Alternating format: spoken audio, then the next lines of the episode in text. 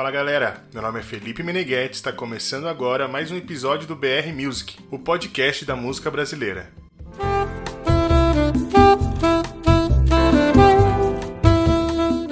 E no episódio de hoje nós vamos falar um pouco de um dos maiores artistas brasileiros com carreira nacional e internacional, o rei da bossa nova, Tom Jobim. Antônio Carlos Brasileiro de Almeida Jobim, nascido na cidade do Rio de Janeiro no dia 25 de janeiro de 1927. Tom foi um cantor, maestro, pianista, compositor, arranjador e violonista brasileiro.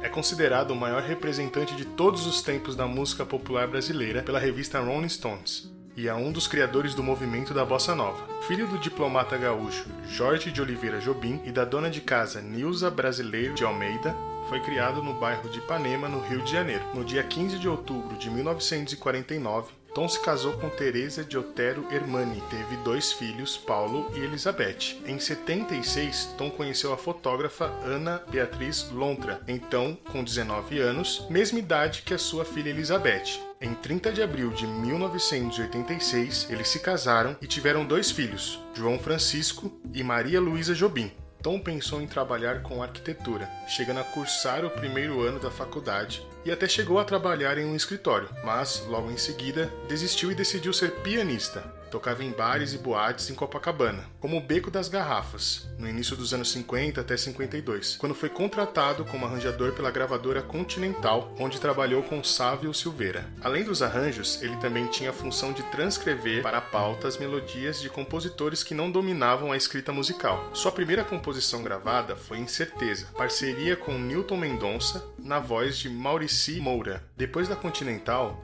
foi para a gravadora Odeon. Nessa mesma época, em parceria com Billy Blanco, compôs Teresa da Praia, e depois disso, com a cantora e compositora Dolores Duran, fizeram a canção Se é por falta de adeus. Em 1953, Tom e Vinícius de Moraes produziram canções para a peça Orfeu da Conceição e posteriormente para o filme Orfeu do Carnaval.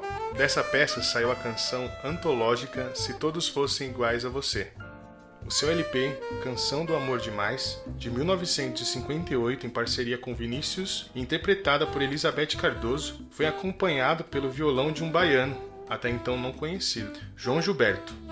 A consolidação da bossa nova veio logo em seguida com o disco de vinil Chega de Saudade, lançado em 1959 por João Gilberto, com arranjo de Tom Jobim. Ali selou o rumo em que a MPB tomaria dali para frente. Silvia Telles, no mesmo ano, gravou também um disco com 12 canções de Tom Jobim.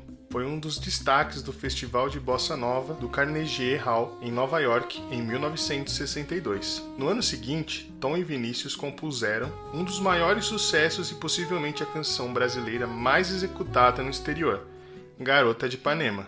Entre 1962 e 1963, a quantidade de clássicos produzidos por Tom é impressionante como por exemplo Samba do Avião, Só Danço Samba, Ela é Carioca e O Morro Não Tem Vez. Em 1964, competindo com Beatles, Rolling Stones e Elvis Presley, Tom Jobim ganhou o Grammy de Música do Ano com A Garota de Ipanema. Já em 1965, gravou um disco nos Estados Unidos e participou de espetáculos, fundando sua própria editora, a Corcovado Music. E como uma boa música é sempre bem-vinda, vamos interpretar agora a canção Wave, lançada no ano de 1967. Espero que vocês gostem.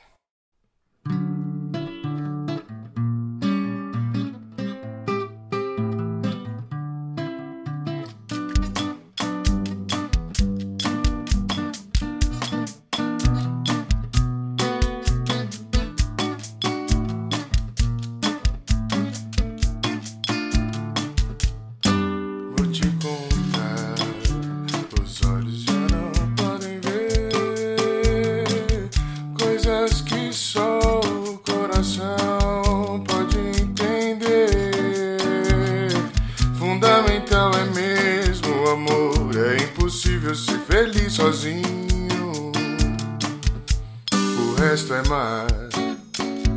É tudo que eu não sei contar. São coisas lindas que eu tenho pra te dar.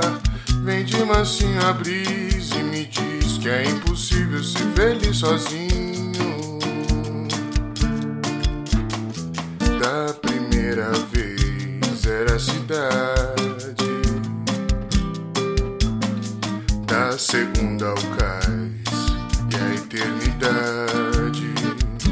Agora eu já sei da onda que seguiu do mar e das estrelas que esquecemos de contar. O amor se deixa surpreender enquanto a noite vem nos envolver.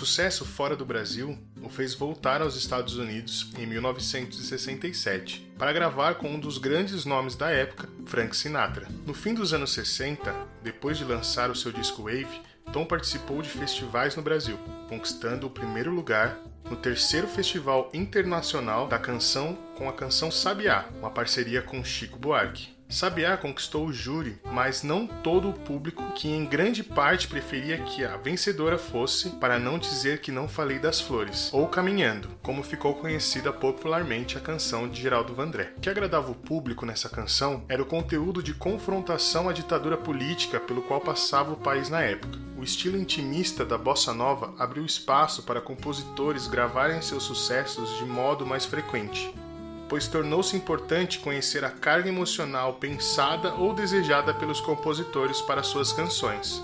Tom Jobim conseguia compor músicas, vocais, instrumentais, juntando com a harmonia do jazz como elemento típico brasileiro, e é o caso da canção Matita Perê, ou Urubu, lançada na década de 70. Também nessa época gravou com outros artistas como Elis Regina, Edu Lobo, em 1987 lançou o disco Passarim, obra de um compositor já consagrado, que pode desenvolver seu trabalho sem qualquer receio. Em 1992, foi enredo da Escola de Samba Estação Primeira de Mangueira. Seu último álbum foi Antônio Brasileiro, lançado em 1994. No mesmo ano, Tom estava em Nova York se recuperando de um câncer de bexiga no Hospital Monte Sinai, quando infelizmente teve uma parada cardíaca e foi a óbito no dia 8 de dezembro daquele ano. Devido às obras de Tom Jobim, a música brasileira experimentou uma projeção internacional inédita e definitiva, influenciando produções posteriores. Essa vertente musical que nasceu do samba canção se abriu aos diálogos com tendência internacionais da música. E para encerrar este episódio com chave de ouro, vamos fazer mais uma canção do Tom com letra de Vinícius de Moraes, Água de Beber, lançada em 1960. Espero que vocês gostem. Quis amar, mas tive medo. Eu quis salvar meu coração, mas o amor sabe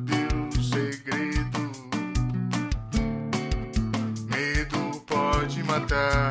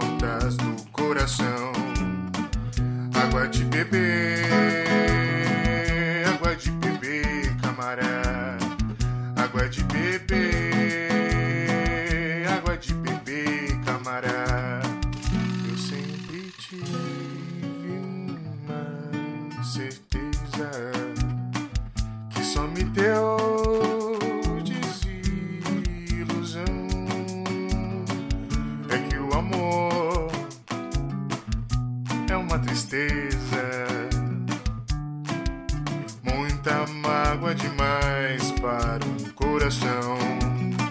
Água de beber, água de beber, camarada. Água de beber,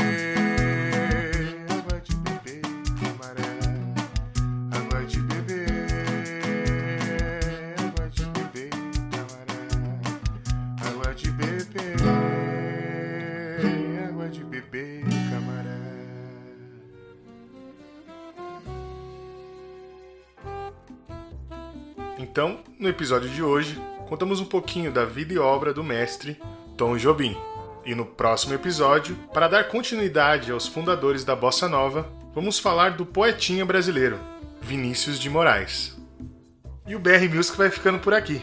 Meu nome é Felipe Meneghetti, na direção de Karen Cordeiro, e eu te espero no próximo episódio